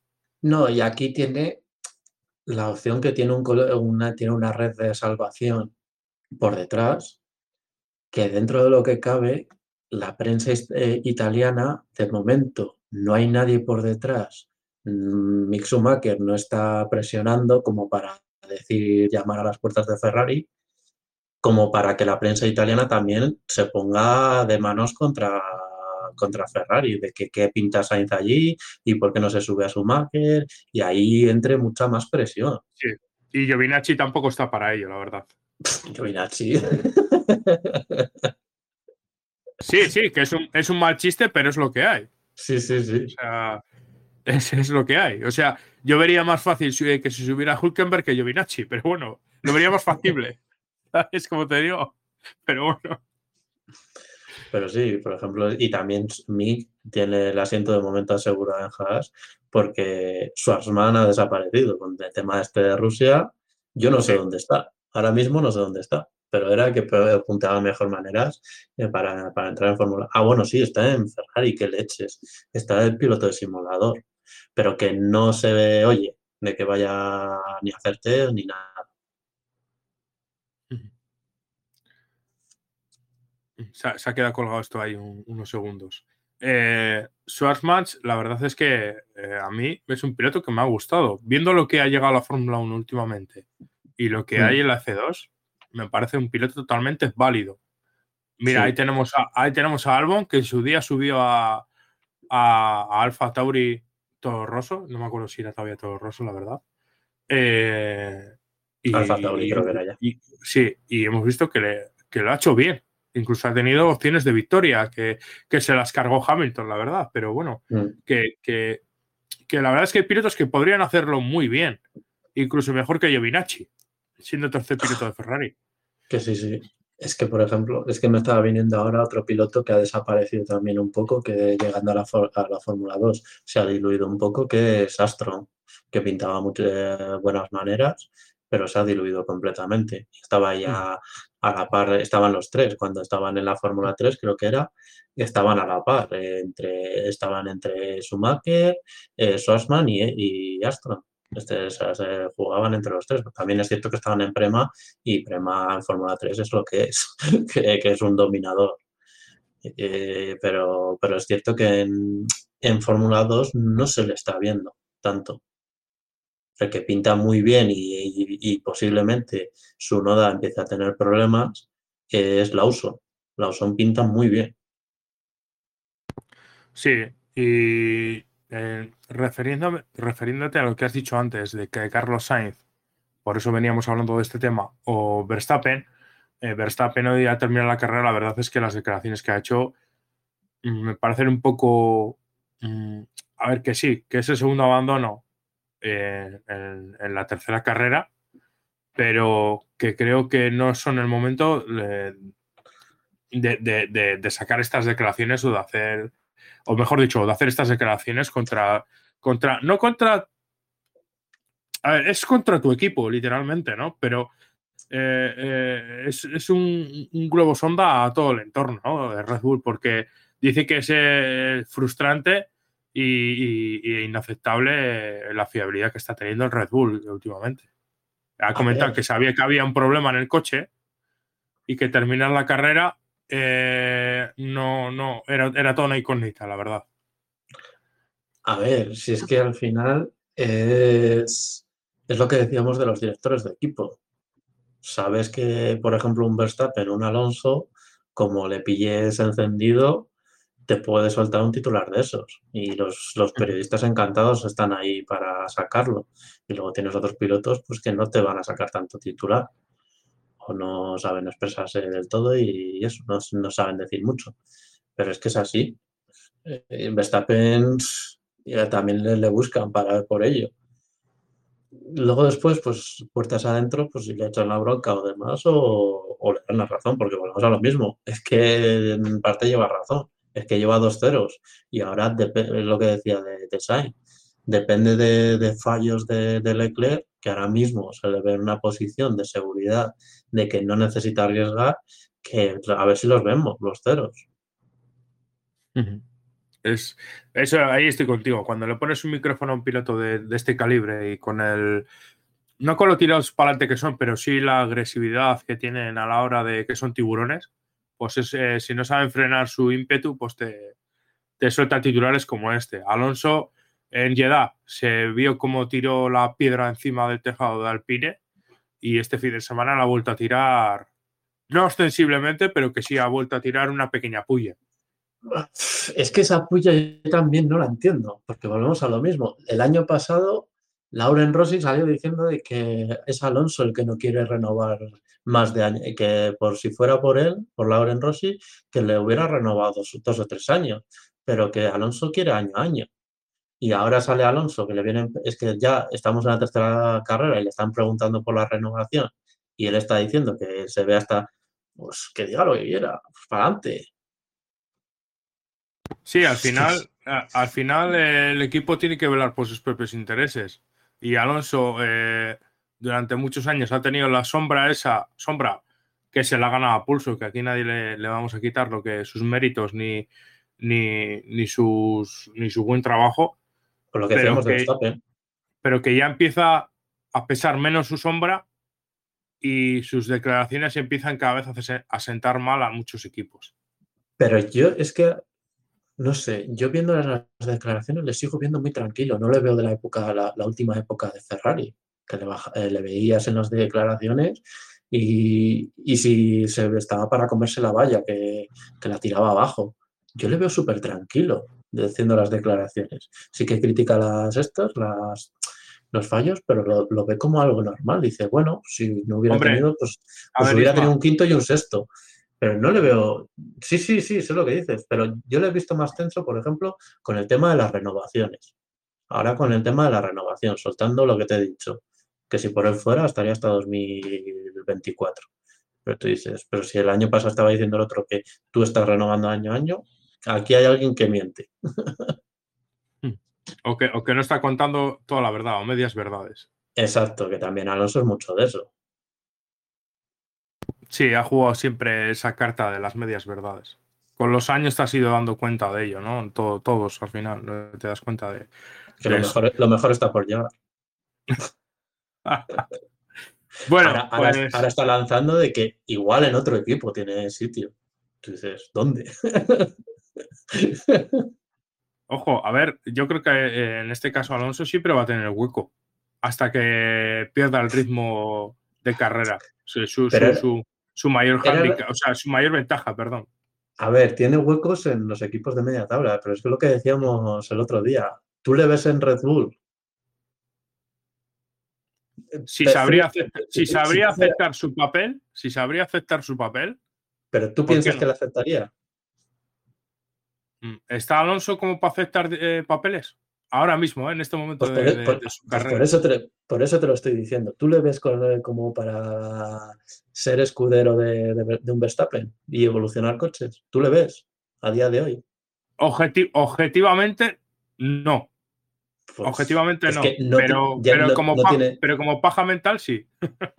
Pues entonces, de momento no tiene sitio ni en, ni en Mercedes, ni en Red Bull, ni en Ferrari que en estos momentos son los que están arriba, porque ya tienen a un primer piloto. A no ser. A no, ser que, exacto, que entre un director de equipo, se le crucen los cables y quiera tener dos, grandes, pilotos. Te lo voy a poner más fácil todavía. Venga, venga, dispara. Eh, a no ser que hablemos del onanismo.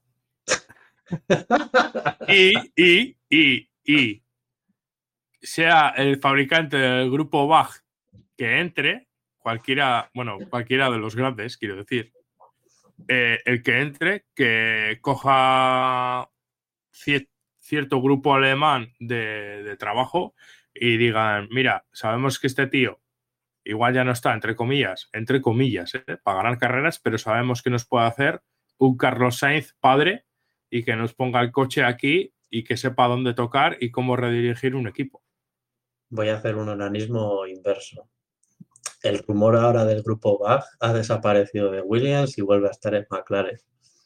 Yo a mí. Incluso, incluso en Aston Martin. Bueno, Aston Martin, ahí hay un jaleo que vaya tela, no sé cómo van a salir. Ojo, ojo que no veamos una sede a media construcción que se vende o algo de eso. Es que encima es eso.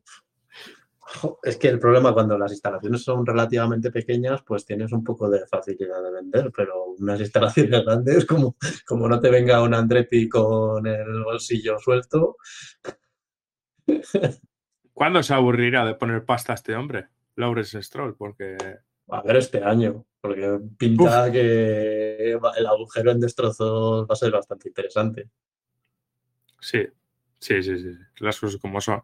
Y, seguramente haya mucha fuga de cerebros en ese equipo. Y aunque vayan a un equipo peor, por decirlo de alguna manera, aunque te salten a un Williams o te salten a un Haas, pero igual quieren seguir a la Fórmula 1 sin tener los jaleos que pueda haber en ese equipo. Sí. Aquí es lo que hemos dicho, aparte que un piloto también está asegurado. Yo creo que como mucho lo que dices tú, Alonso puede tener ya, obviamente va a tener preguntas, lo, ha dicho siempre y todo el mundo lo ha admitido, de que todo el mundo se llaman entre ellos para ver en qué situación contractual están. Y los contratos de largo plazo eh, tienen muchísimas cláusulas de que por cualquier tontería puede romperlo. Sí, mismamente, ah. Mismamente Verstappen, perdona que te interrumpa, mismamente Verstappen eh, no sé si Verstappen o Marco eh, comentaron hace unos días en, en, una noticia, no sé en qué medio lo leí, que tenía la cláusula esta de que si Red Bull tenía un bajón enorme de rendimiento podía marcharse del equipo. que en su día también se comentó con Vettel. Y al revés, y al revés, si Verstappen tiene una caída de rendimiento, por lo mismo, se le puede echar. Que al final son los contratos. Y el otro día, por ejemplo, lo recordaba de, los supercars de, de, Reynolds, que firmó un contrato de ocho años con uno de los equipos y el primer año lo abandonó. La verdad es que estaría, estaría bien tener un contrato, poder conseguir un contrato que siempre es raro que durante todos estos años no se haya filtrado un contrato de, un piloto random. Eh, te voy a un Paul Di Resta, a ver si me entiendes, o, a un Nico Hulkenberg, o a un Giancarlo Fisichella. A ver si me entiendes. Un Hamilton, en general, con todas las. Con todo, como ahora se han filtrado contratos de otros de jugadores de fútbol o demás, con las eh, cláusulas y eh, todo. Efectivamente. Sí que, Es, sí que es cierto de que en tema de la Fórmula 1 no se ha filtrado de momento nada. A ver, hay cláusulas que no se saben, pero se intuyen. Se intuyen entre, entre lo que hay y lo que no hay. Por ejemplo, una cláusula que, hace poco escuchaba de, de eso de, de Tuero, de Esteban Tuero, cuando estuvo en la Fórmula 1, debió de firmar por Benetton pero vio ciertas cosas en la Fórmula 1 y el año que tenía que saltar a Benetton se quedó en Argentina y dijo que no, que no volvía a la Fórmula 1. Y desde entonces debieron de meter la supuesta cláusula tuero que tú no podías negarte a, eso si no había penalizaciones y demás. Pues lo mismo, al final van metiendo penalizaciones para cada uno asegurarse y tiene un montón de, de formas de romper el contrato. Sí, sí. Bueno, pues si quieres damos por cerrado el tema Fórmula 1 y hablamos ahora mismo de, otras categorías de manera rápida porque yo enseguida tengo que abandonar el programa. Como mucho, si quieres hablar de Fórmula 1, de los circuitos nuevos, barra Miami con, las gradas para todos los VIPs y, Las Vegas. Yo de Las Vegas quiero decir una cosa. Dime. Las Vegas, eh, aquí lo de, como lo del organismo de antes Mm, va dirigido mucho a la, va a pegarle fuerte en la línea de flotación a Mónaco para la renovación. Yo creo que Mónaco, mm, no sé, es a lo que ibas antes, ¿no? No sé qué tipo de contrato tiene, porque siempre se habló que durante la época de Bernie era un circuito que no pagaba Canon. Hmm. Y ahora debe pagar, muy, debe pues pagar muy poquito. Y para y yo intuyo yo esto es intuición mía, que Las Vegas eh, va a meter mucha presión a Mónaco a la hora de renovar, porque creo que renueva para 2024, tiene que renovar. Creo que el contrato acá en el 23 o en el 24, y le van a decir, oye, que está Las Vegas, ¿eh? que Las Vegas no es para el público, que es para los VIPs, que están más cerquita eh, que Mónaco. Sí, porque las, en las ventanas de, de los casinos no creo que se pueda asomar mucha gente ya que están cerradas porque son ventanas anti-suicidio. Exacto, y aparte que, que, ahí eh, los casinos van a pagar fortunas por, las habitaciones ese fin de semana. Sí, también hay que recordar que Liberty es una compañía americana, bueno, americana de, Estados Unidos, porque americana no queremos aquí enfadar a nadie, es de, proviene de los Estados Unidos de América. y, y, Barrera, en, la medida de, lo que pueda y debido al gran éxito que ha tenido el, Drive to Survive, lo metes todo en una bola y al final, pues, mm, Barrera para casa. Mónaco, yo, yo no, no me gustaría que desapareciera, es un histórico, o sea, es como Spa o Silverstone. Silverstone nunca va a desaparecer, yo creo. Y, y en el caso de, de, de Mónaco, eh, me quiero referir a que en los últimos años sí es cierto que con el cambio de, digámoslo así, de, de, posiblemente la primera década de, los 2000, 2010, 2011, 2012, quizá Mónaco, si te das cuenta, año a año ha ido perdiendo ese glamour que tenía antes, ¿no? Ese, ese rollo VIP, ¿no? Ese, los yates, el, ¿sabes? Como que ha perdido ese, ese, ese rollo, ¿sabes? Y pero porque, cada, año, se ha notado más. Pero porque ya no tenemos, ya no es exclusivo, ya Mónaco no es exclusivo, ya lo que dices tú, los yates tenemos en, en Abu Dhabi, eh, ahora vamos a tener una charca en el parking del Hard Rock Café para, para yates, que van montados los de MSC para meter ahí cuatro yates. Que meten un transatlántico ahí. No, no, no, yates. Es que en, medio del parking han hecho una charca para meter los yates. Tú dices, pero vamos a ver. que es que hasta, hasta Miami va a tener yates, lo que decimos. Mónaco va a tener. Uy, Mónaco eso, el tema de los VIPs, de que venga gente. Al final, la mayoría de, de VIPs que de, de, glamour no dejan de ser eh, actores de, Hollywood. Y estando en Las Vegas, les tienes ahí al lado, que te pueden estar todos. Eh, también Singapur, que tienes una carrera nocturna con la fiesta y con todo, con los rascacielos es que al final Mónaco se está diluyendo mucho en el calendario porque otras les están plantando cara.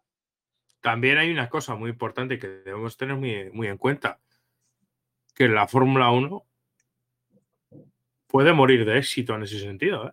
Sí, sí, sí, al final como todas. Al final como todas. Eh, eh, expones tanto tu producto que llega un momento que se puede devaluar. Sí, sí, al final es eso. Lo que decíamos de las carreras, lo que decías tú de las carreras. Venimos de dos carrerones y ahora es un... La gente piensa, eh, yo personalmente no lo pienso, pero dice que la gente que eso, que ha sido una carrera aburrida. Cuando ha sido una entretenida. Pues tú imagínate con 30. 30 te aseguras de que por lo menos 5 o 6 van a ser aburridas. Tú imagínate un campeonato aburrido, que atragarte un dominio estilo Mercedes eh, de 30 carreras te pegas un tiro. El ostión que te metes tanto de audiencias, de público y demás sería épico. Pues sí, la verdad es que sí. Eh, gran premio de, Emilia Romagna. Y, por cierto, lo, que, al, cabo de lo que decías de morir de éxito, lo del Drive of Survive, al final ir a Estados Unidos viene mucho por, por Drive of Survive. El día de mañana se pega el ostión Drive of Survive de que deja de verlo la gente, deja de ir a, los circuitos de Estados Unidos y, adiós a, cuatro circuitos. Sí. Bueno, Isma, eh, vamos cerrando si quieres el capítulo Fórmula 1 para hablar de. porque luego me tengo que ir. y bueno, Gran Premio de Emilia Romagna eh, se disputará del 22 al 24 de abril, o sea, dentro de dos semanitas. Eh, el Gran Premio de, de Imola, básicamente. Eh, lo que pasa es que estos años se, se ha llamado Gran Premio de Emilia Romagna, pero para los veteranos el Gran Premio de Imola. En el Autódromo Enzo y Dino Ferrari. San Marino. O San Marino. Yo siempre he dicho Imola. Yo siempre he dicho Imola y también San Marino, pero siempre me ha tirado más por Imola por el tema de que al final está en San Marino, pero es Italia. Bueno, si no está ni en San Marino. bueno, no está ni en San Marino, pero siempre se ha, siempre se ha hecho la, trampa esa, ¿no? De... Quien pagaba. Sí, sí, sí, sí. Bueno, eh, chapamos el tema Fórmula 1 y si quieres hablamos de, la carrera que se disputó en, Long Beach, donde, del, del IMSA, donde la verdad es que el Chip Ganassi hizo un, doblete. Eh, bastante, bastante consolidado con, los pilotos con Ranger Bardezande, Sebastián Bourdais, eh, El Bamber y Al Slim. La verdad es que estos cuatro pilotos mm, podrían estar en cualquier, incluso entre comillas, en cualquier equipo de Fórmula 1. Bueno, en Fórmula 1 al final es lo de siempre. Es que la filosofía de coches y de carreras es diferente, como Lotteler cuando estuvo, que parecía manco con aquel Caterham, pero sí, sí igual sí que estuvieran ahí, como Harvey, pero al final son filosofías de correr diferentes y no puedes equipararlo. Aquí, en, este, en, la carrera que hemos visto en Long Beach, eh, el que se, se, la sacó literalmente fue Sebastián Bourdais, porque hizo la pole, eh, vuelta rápida y la victoria. Y además, no solo eso, sino que recortó, me parece que fueron 21 o 22 segundos de, de margen que tenía eh, respecto al, segundo coche y, lograr ganar la carrera. Hmm. Yo es que no, no vi nada, así que no puedo, no puedo opinar. Ahí te lo dejo todo para ti.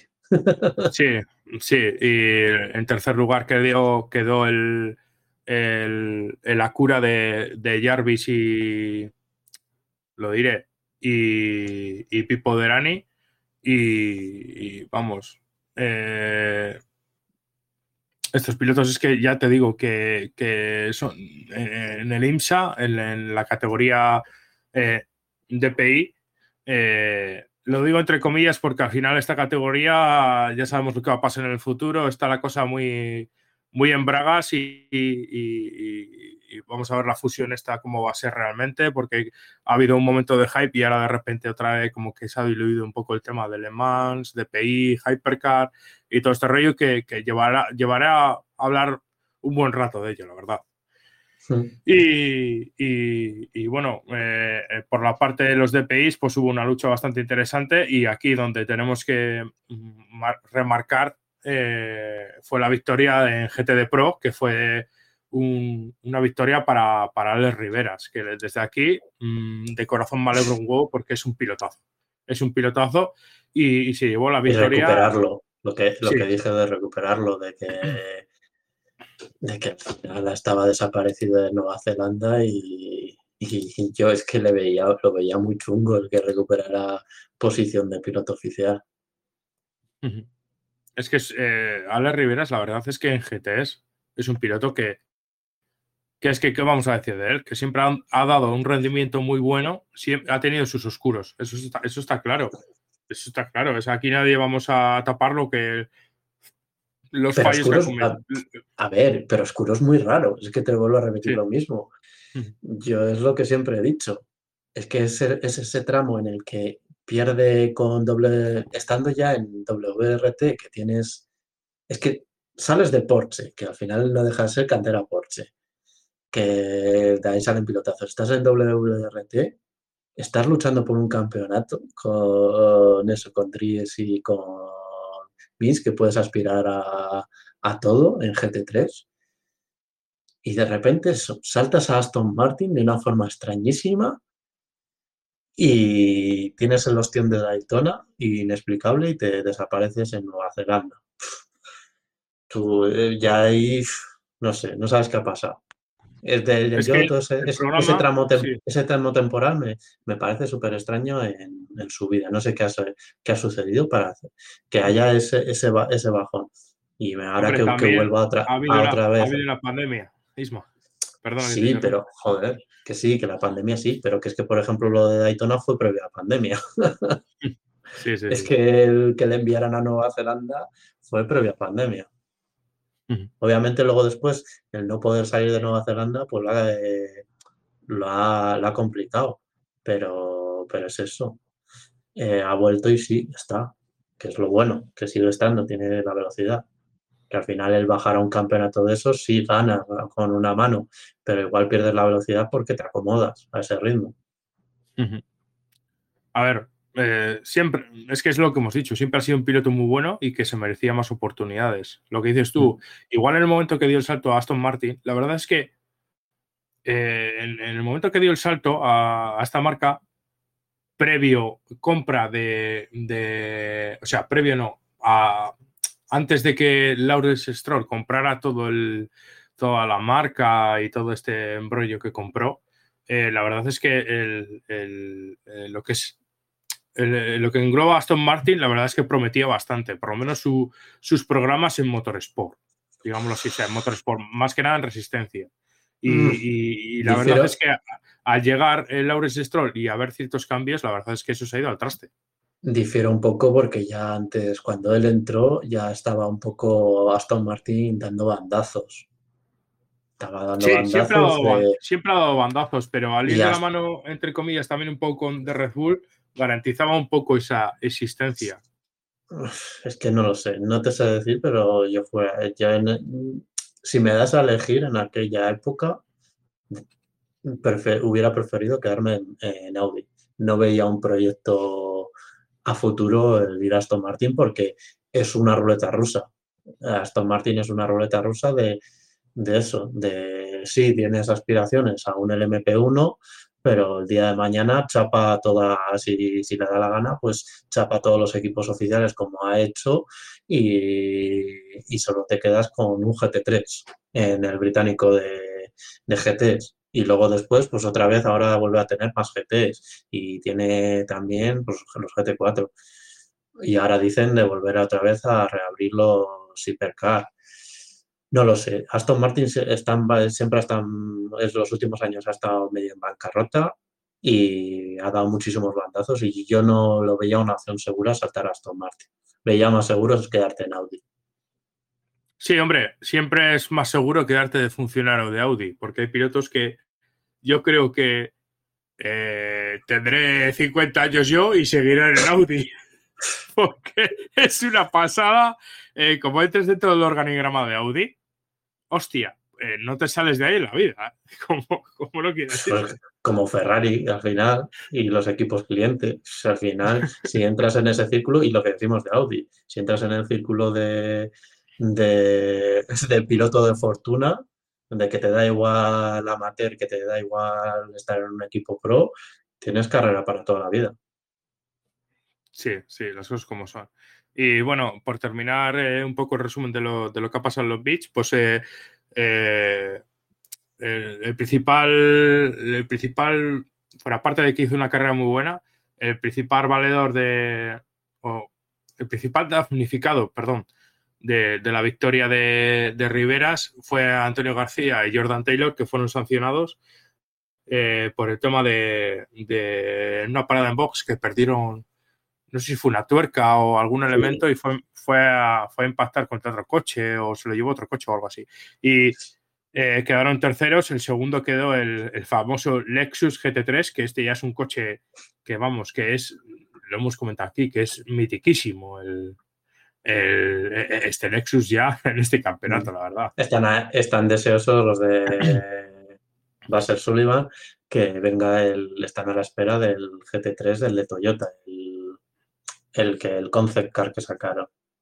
Sí, sí, porque yo, creía que Toyota con el GT3 este que estuvo Roldán Rodríguez y Estefano Ortelli hace hará dos años o año y medio por ahí, que estuvieron en Jarama, en Portimao y en bastantes circuitos rodando, creía que iba a dar el salto a nivel internacional y sin embargo se ha quedado ahí como muy estática la cosa, por decirlo de alguna se manera. Hizo el Supra, eh, se hizo el, el Supra, el Supra GT4, se habló de que se iba a hacer un Supra GT3 y ahí se quedó. No, no se ha oído nada más. Y Toyota no es que sea de, cerrar, bueno, sí que está de cerrar programas, pero te lo dice de, bueno, pues no. Pero se dijo en su momento del Supra, pero ahí se quedó. No, no se ha oído nada más. Y ahora con el tema de, con la, como están junto con Mazda, Toyota, tenían el, el Mazda también, el, el, concept del Mazda GT3 y, y, como, y debe de ser el Toyota, debe ser el Mazda recarrozado a Toyota. Lo que pasa es que no sabemos en base de qué coche. Y es, ahí es donde iba a decir Lotino, eh, Ratel está rabiando porque su idea no era de coches concept y, y, se le están ya, como ahora han empezado todos a coger GT3 para sus campeonatos, eh, ya está empezando a, a, no gustarles los GT3, que todo el mundo le esté metiendo mano.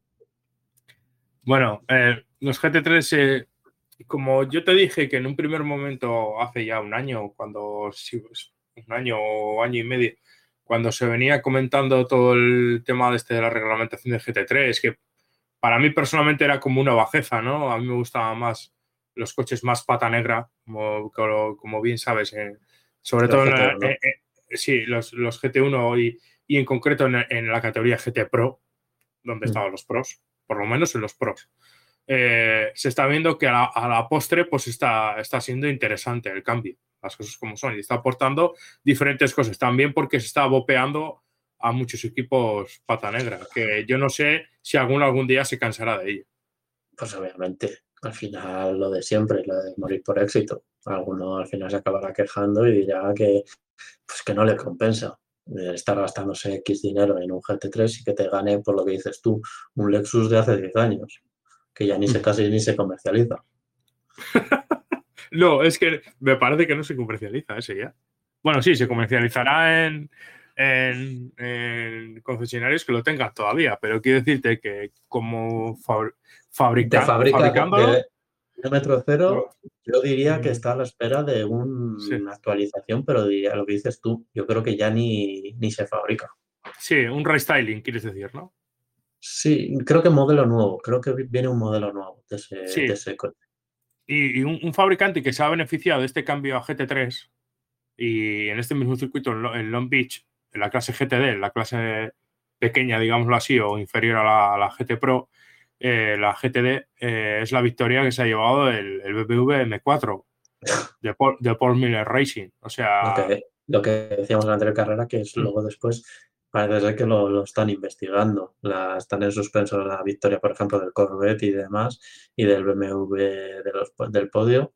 Eh, por eso, porque es que la diferencia de Daytona a estas carreras de los BMW y de los Corvette es que es un mundo. Sí, eh, yo creo que eh, BMW en este cambio ha ganado, con los GT3 ha ganado y de hecho mm, a nivel global está teniendo más victorias en, el continente americano que, en Europa. Sí, sí, no, es cierto, al final el, GTD, el GTE tuvieron muchísimos problemas con él, con el Boss sí que consiguieron solucionar algo, pero chaparon enseguida el proyecto. Bueno, pues eh, cerramos eh, la etapa de, del IMSA y si quieres hablamos de una noticia random que ha salido, que es la de, la de, la de Jorge Lorenzo, que, por lo visto ha dado el salto a los coches, como, como ha sido, como ha hecho Valentino Rossi o, este, o Pedrosa, Dani Pedrosa. Eh, por lo visto va a competir en la, en la, en la categoría de la Porsche, de la, Porsche Cup Italia. Sí, va, va, a correr la Porsche Cup. Eh, Pedrosa está en la, la Lamborghini Super Trofeo Europea, que va a acompañar a las Black Paint. Y, y Rossi, bueno, ya hacía sus pinitos con GT3 en Abu Dhabi, pero ahora se ha pasado a WRT y el otro día en, en esto, en Imola, pues bastante gente había. Al final allí el tirón lo va a tener Ratel, con la, sobre todo en Imola y en, y en Misano, que creo que es la próxima carrera. Va a tener ahí bastante gentecilla de público. Hay que ir, ¿eh? Este año hay que ir, o el año que viene hay que ir a una carrera de gente ¿eh? Pues no sé si nos pilla alguna cerca. Buena pregunta. No, eh, la, de la de Barcelona, lo único. Ah, sí, bueno, para mí me pillan las fechas. Así que yo. Es, es vendimia, es vendimia. Hasta que no haya una semana antes, casi no puedo confirmar nada. Pero sí, me siempre me hubiera gustado ir a Barcelona una de estas. Sí, bueno, la próxima carrera del Juguete World Challenge será en, en Brands Hatch, que será interesante ver a todo este tipo de ganado que va por allí que es el 30 de abril dentro de 19 días. Brands siempre es bonito de ver. Sí, sí, sí. Y sobre todo, por eso lo digo, por, el ganado que va, ¿sabes? Porque lo mismo desguazan el, el circuito en dos sesiones. Bueno, hace, no sé si el año pasado, el año pasado, hace, yo creo que fue el año pasado, sí. hubo, un accidente entre, creo que fue un Mercedes y un McLaren en DJ, el McLaren DJ, tropeó y acabó en el bosque. sí, sí, sí, sí, efectivamente. Eh, el eh, está para lo que está. Sí. Eh, recordar, para el que no lo sepa, que el, otro día, en la, primera ronda que se celebró en Imola, ganó el, el equipo Team WRT de, de Dries y de Van der Linde. Y el de Dries digo porque es Banzor, no es Laure. No, no, no, no, que sí, sí.